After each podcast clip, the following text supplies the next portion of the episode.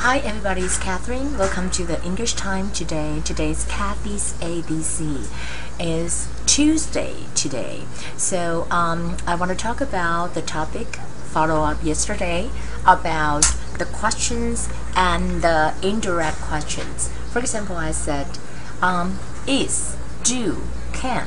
这是一个 direct question，但是呢，我可能可以问成说，Do you know is she coming？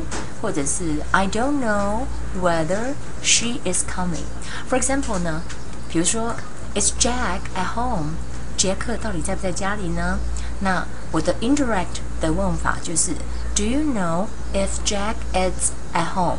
这要加 question mark，或者是说 I don't know whether Jack is at home。它是一个 period，所以呢，这种 啊、，direct question，那我们把它变成是 indirect question 来回答的时候，来用的时候呢，嗯、有的时候呢，句尾是要加问号，有的时候不要。什么时候要呢？就说，你是不是知道？Do you know if Jack is at home？对不对？那加问号。I don't know whether Jack is at home，就是已经回答你说 I don't know is a negative question. So I said yes or no 的 question 就是说我不知道 Jack 是不是在家里，所以不必要不需要加问号，它已经是 period。OK。Did anybody see you？有没有任何人看到你？Did 是过去式，对不对？然后我就可以说，I don't know if anybody saw you.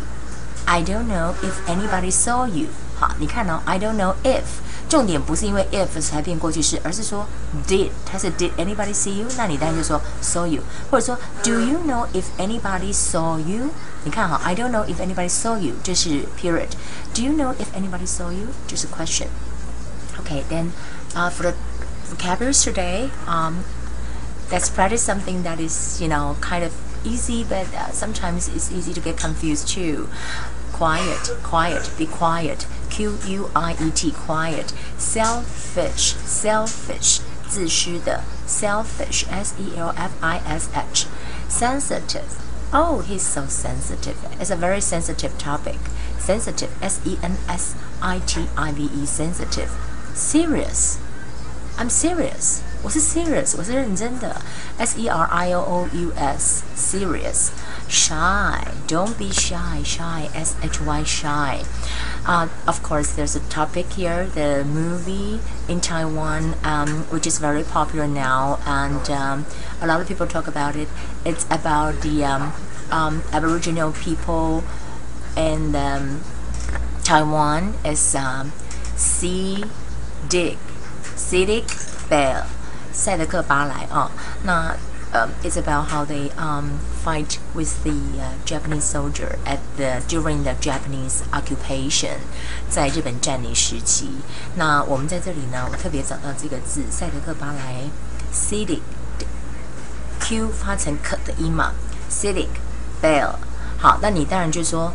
狭义的，它就是赛德克巴莱族，就是赛德克族。但是，嗯，如果广义的，他就是说人类，或者是说啊相貌堂堂的男子，或者是漂亮的女子，或郎才女貌，或者是光耀门楣的人，就是 something like a Civic Bell。所以赛德克巴莱的电影哦。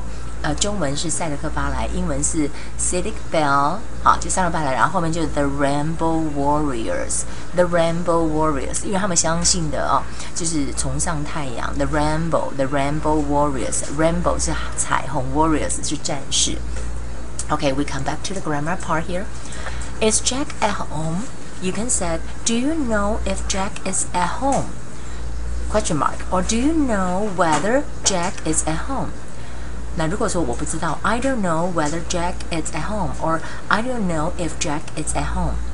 Did anybody see you? 过去式 I don't know if anybody saw you, or I don't know whether anybody saw you, or Do you know if anybody uh, it, it, did you did anybody see you?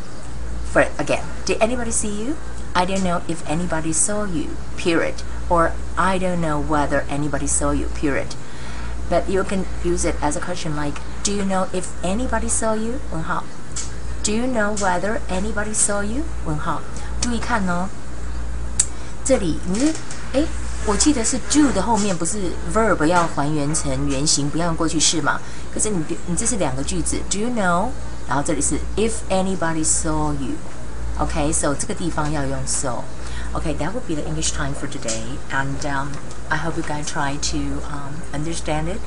For like yesterday, today, and maybe tomorrow, I will continue talking about the if and whether, how do you use it, and sometimes it's very important because it's very easy to get confused. For example, I say, "How old is it?" But I can say, "I don't know how old it is." Remember, I talked about it yesterday.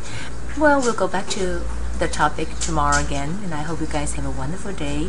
I want to go to the movie uh, Civic Ballet. Okay, and I hope everything is good. Uh, maybe I pronounce it not correctly, but I'm sure that it's gonna be a very interesting movie.